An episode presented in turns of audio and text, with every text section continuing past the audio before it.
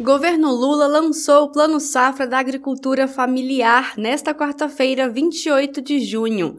Serão destinados mais de 70 bilhões de reais ao crédito rural do Programa Nacional de Fortalecimento da Agricultura Familiar. O volume é 34% superior ao anunciado na safra passada e o maior da série histórica. Também são destaques os juros mais baixos para a produção de alimentos, compra de máquinas e práticas sustentáveis, além da ampliação do microcrédito rural para as agricultoras e os agricultores familiares de baixa renda, e a criação de linhas específicas e melhores condições de acesso para mulheres, jovens e povos e comunidades tradicionais. O presidente da CONTAG, a Confederação Nacional dos Trabalhadores na Agricultura, Aristides Veras dos Santos, cobrou a redução da taxa de juros, que está em 13,75%, e convocou os setores produtivos para lutarem pela Selic mais baixa. Nós precisamos unir os setores produtivos da agricultura familiar, do campo brasileiro, da indústria e do comércio, da área de serviço todos os setores produtivos para enfrentar o rentismo no Brasil. Baixa de juros já, para a gente ter mais recursos para a agricultura familiar. Presidente, nós acreditamos que vamos reconstruindo aos poucos, passo a passo. Naquilo que houver de dificuldades, das relações com os bancos, nós vamos construindo no dia a dia com o governo e com os ministérios, para que a gente tenha acesso.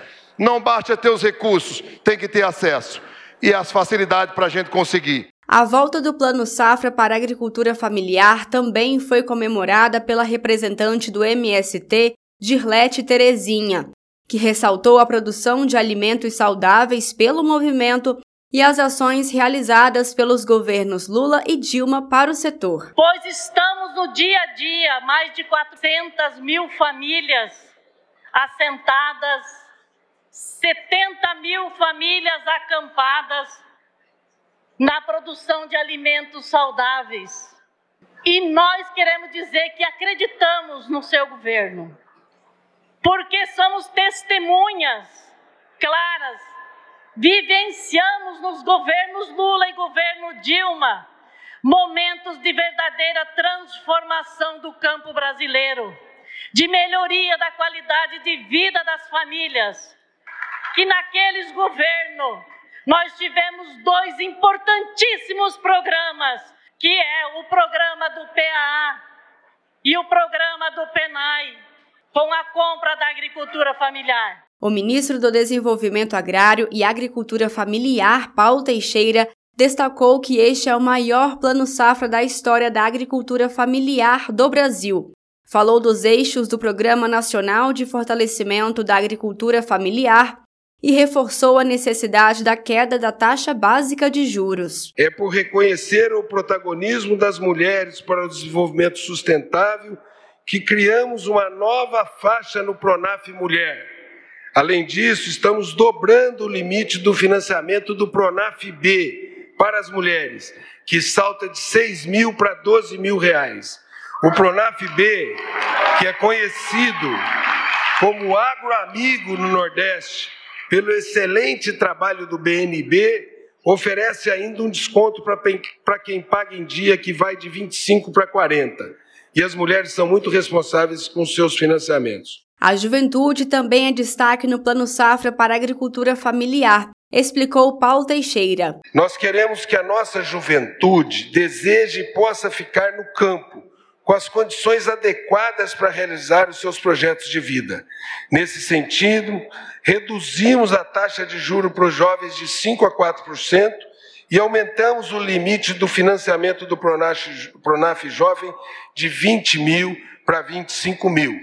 A juventude quer estudar, mas ela quer fazer a sucessão rural e ajudar os seus pais a dar um salto para a juventude do campo. O ministro da Fazenda, Fernando Haddad, disse que o Plano Safra da Agricultura Familiar foi recebido com entusiasmo e destacou a ligação do Brasil com o campo ao falar dos desafios que estão por vir. A mudança climática é um problema sério que nós vamos ter que enfrentar. Nós temos o desafio de produzir mais alimentos. Vocês todos sabem que essa dolarização da economia em função das commodities está afetando, inclusive, o preço da terra no Brasil. Isso vai exigir, vai exigir uma enorme mobilização para redestinar terra para produção de alimentos e para recuperar o solo. Nós vamos ter muita preocupação com a recuperação do solo para que esse solo degradado seja colocado a serviço do agricultor familiar e da produção de alimentos no nosso país. Isso é essencial para o plano econômico dar certo. A economia não vai bem se o campo não for bem. A economia não vai bem se o alimento for caro. A economia não vai bem se a miséria for a prática estabelecida no campo. O presidente Lula lembrou dos últimos anos ao falar que pessoas do movimento social brasileiro, a classe trabalhadora e outras categorias não tinham acesso ao governo e às políticas.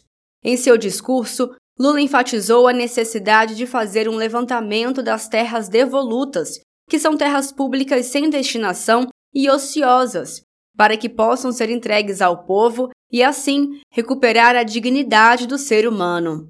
Hoje, esse plano lançado aqui, nós queremos que ele se espraie como diria o nosso amigo Olívio Duda, que ele seja imbricado em todos os estados brasileiros, para que não haja diferença.